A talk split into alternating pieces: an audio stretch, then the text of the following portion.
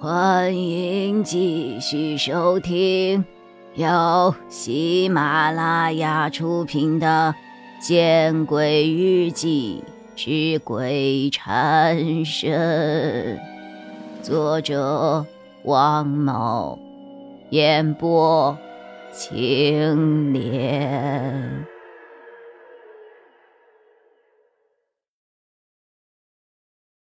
我并没有像王凯一样的昏迷，虽然脑子眩晕无比，但仍能够模糊的看到眼前的场景。那个老太太满是皱纹的手，距离我的脸越来越近。我看着她那灰色的眼瞳，感觉自己的心跳频率以一种前所未有的速度。跳动着。就在他的手即将触碰到我的脸的时候，我的身后突然传来了一个声音：“奶奶，住手吧！他们不是你要找的人。”伴随着这个声音的喊出，老太太的动作停止了。老太太脸上露出了惊疑的神色，而我紧绷的身体以及混沌的思维，也仿佛被当头浇了一盆冷水一般，恢复了运作的能力。这个声音，我吃惊的转过头去，是贺主任。可是，他怎么会出现在这里？他怎么会叫这个人奶奶？他口中说的那个要找的人，又是什么人呢？这其中一定还有我不知道的什么隐情。还有，这个老太太看着贺主任的表情，狰狞，充满恨意，根本不像是一个奶奶看自己的孙女儿一样的慈祥啊。许多许多的问题在我的脑海中盘旋着，让我生出了许多莫名的勇气。我站起了身子，一脸质疑的瞪着贺主任，正要开口询问，贺主任却先开了口：“奶奶，我跟这位姑娘说两句，就去陪你。”贺主任说完。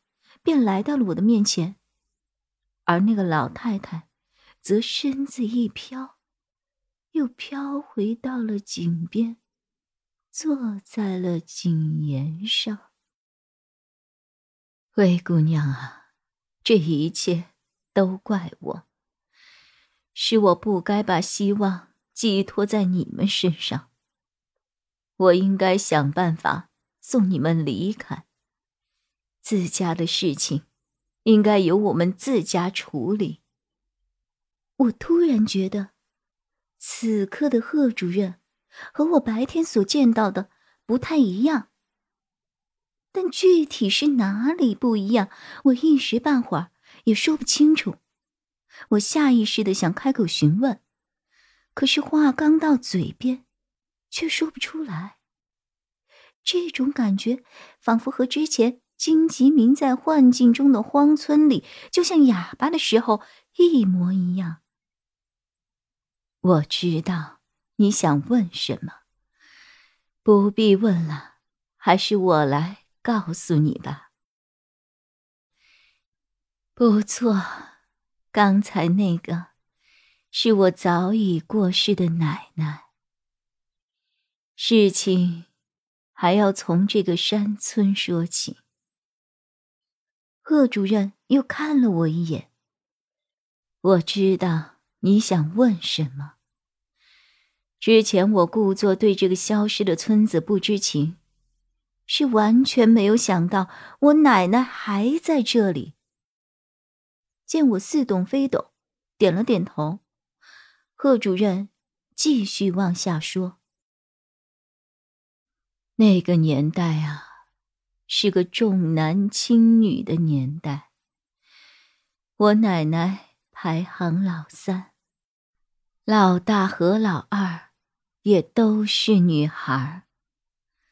我奶奶很命苦，差点被她有些绝望的亲生父亲直接扔到井里。后来啊，奶奶的父亲抛弃了家园，离家出走。后来，奶奶的父亲在死前将奶奶和奶奶的两个姐姐卖给了一位将军。那个时候，奶奶只有十五岁。奶奶的命很苦，她的两个姐姐都生下了儿子，可她却没有怀上，所以他在那个将军家里的地位很低。基本上跟佣人差不多。奶奶后来碰上了战乱，逃回了老家，也就是月亮山上的这个村子。但是这个村子里的人并不接纳奶奶，在那个年代，独自回娘家就是弃妇，在人们眼里就一定是做了什么不守妇道的事情。那个村子不收留奶奶，但是贺村却收留了她。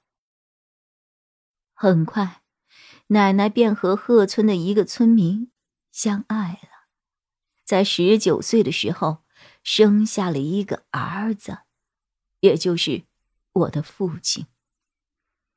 奶奶当时憎恨那个将军，但她没有办法报仇，于是。他把仇恨转移到了这个月亮村里，他隐藏的很好，没有人察觉到异常。不久后，有一个军阀率兵来到了贺村，他也是贺村出生的，算是官场受挫，衣锦还乡吧。奶奶大概觉得是时机成熟了，便偷偷给那个军阀。下了药，那种药会让人短时间内分不清楚梦境和现实。而后，奶奶装神弄鬼，告诉那个军阀，说月亮山上的村子的山神庙里藏着传国玉玺，得知便可得天下。本集播讲完毕，你关注了吗？还没有？那，你转头看看身后。